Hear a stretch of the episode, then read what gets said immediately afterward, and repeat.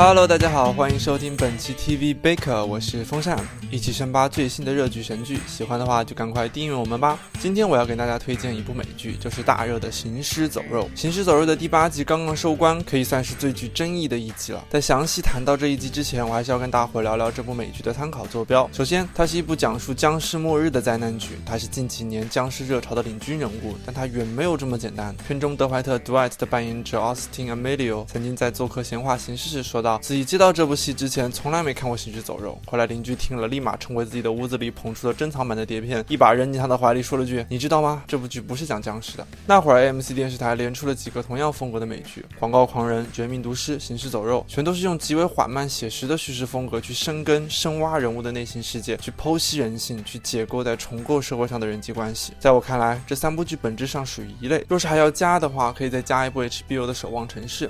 那种感觉就像是《功夫熊猫》里的 Master 西服用一根寡淡的木棍平静了浑浊的湖水，而市面上几乎全部的僵尸电影剧集，除了一部行尸肉心的英剧之外，其他的大都没能脱离纯粹的感官刺激。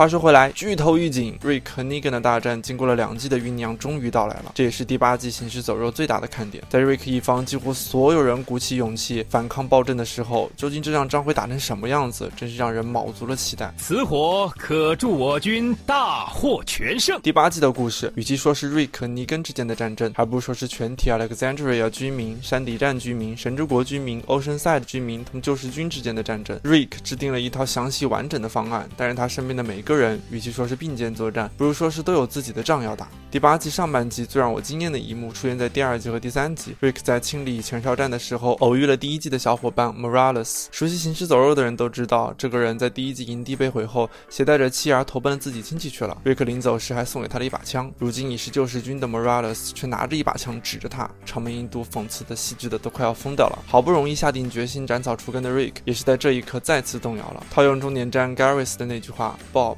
回不去了。”即使 Morales 和 Rick 并肩作战，Morales 还曾以宽广的胸怀接纳他的到来。两队人分离的时候，卡尔、Sophia 还同他的子女挥泪告别。但回不去了，Bob。这也是一处伏笔，暗示了 Rick 在本季中第一次意识到，救世军的本性并没有那么坏，他们只是缺少一次重新来过的机会。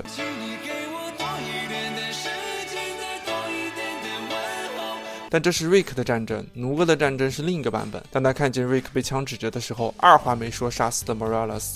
瑞克本想告诉他刚才那个人是谁，但是奴哥直接怼了回去：“我知道他是谁，那又怎样？”要知道，Rick 跟 Morales 认识才几天，奴哥和他才是自从营地建立之日起就一直生活在一起的。然后不同阵营的就是不同阵营的，回不去的就是回不去的。命叫我负天下人。也正是因为这样，在瑞克计划之外，每个人都会上演突发状况。卡尔没有遵从瑞克的意愿，私自外出接纳了一位流浪者。奴哥和 Tara 企图直接捣毁救世军的老巢。Jesus 保住了几十个俘虏的性命。Gabriel 为了拯救傻逼 Gregory，被困在了 Negan 的集装箱里。而另一头，Maggie 成长为了新一代的领袖。Dwight 在间谍、反间谍和反反间谍之间逐渐迷失了自己。Morgan 听不进 Carol 的劝说，再一次遁入了魔道。Aaron 痛失爱夫后，选择以劝说 Oceanside 的方式救赎自己。真的是没有一个人不在挣扎，没有一个人是绝对的对和错。直到卡尔因为一件两方都没有关系的意外去世了。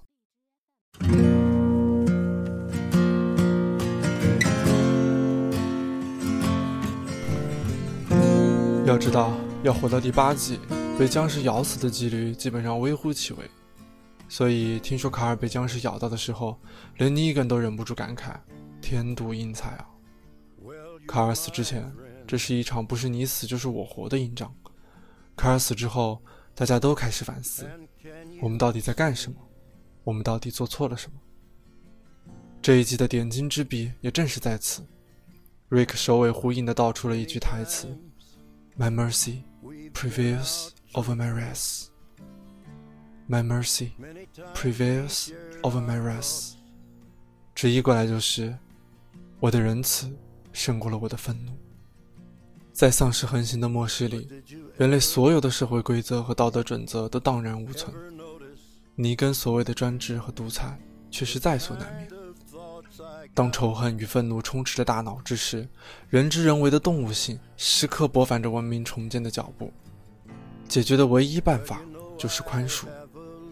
卡尔原谅了尼根，奴哥原谅了 Dwight，Rosita 原谅了 Eugene，Tara 带领着众人帮助救世军重建了家园。世界末日之后，人们一直在努力恢复社会生态。Jenna、Andrea、Diana，太多人前仆后继，为此付出了生命的代价。但是直到这一刻，一套柏拉图式的邦联共存的国际社会生态才终于稳定了下来。而 Gabriel 在这一季遭遇的信仰危机，也让结尾的宽恕散发着神性的光辉。Gabriel 跪倒在烧毁的教堂废墟里，看见窗外一道圣光打了下来。就像卡尔虚弱地躺在地道里，一道圣光打了下来一样。卡尔用自己的死，为所有活着的人争取了重新来过的机会。正是他证明了 Gabriel 的观点：基督未死，信仰不灭。当然，这一季有非常多细枝末节的问题，但我将其归结为一个问题，就是太干了。感觉这一季所有的人物线索和戏剧冲突，都是像完成任务一样的走马观花，看不出人物的心理变化。再分出个八集，可能还差不多。所以在经费日趋紧张、收视率日趋动摇的情况下，AMC 并没有给《行尸走肉》主创们潜心深耕的动力与支持。像 Rick Morgan 被救世军潜逃分子绑起来的桥段，放到第二季，反复推敲个一集两集都是很正常的事情。这里就草草收场。最后，包括 Rick、Jesus、Eugene 等人在内的人设反复无常，也就不奇怪了。所以我倒不觉得第八季差，只是觉得这是《行尸走肉》最为浮躁的一集。好了，这就是第八季的《行尸走肉》。原谅我在提到卡尔的时候风格突变。我是风扇，更多精彩内容欢迎收听贝壳 Radio 旗下的其他节目。我们下期再会。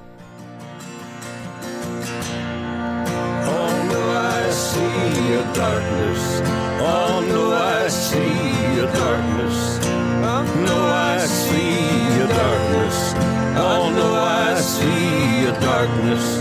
Did you know how much I love you? Here's a hope that somehow you can save me from this darkness.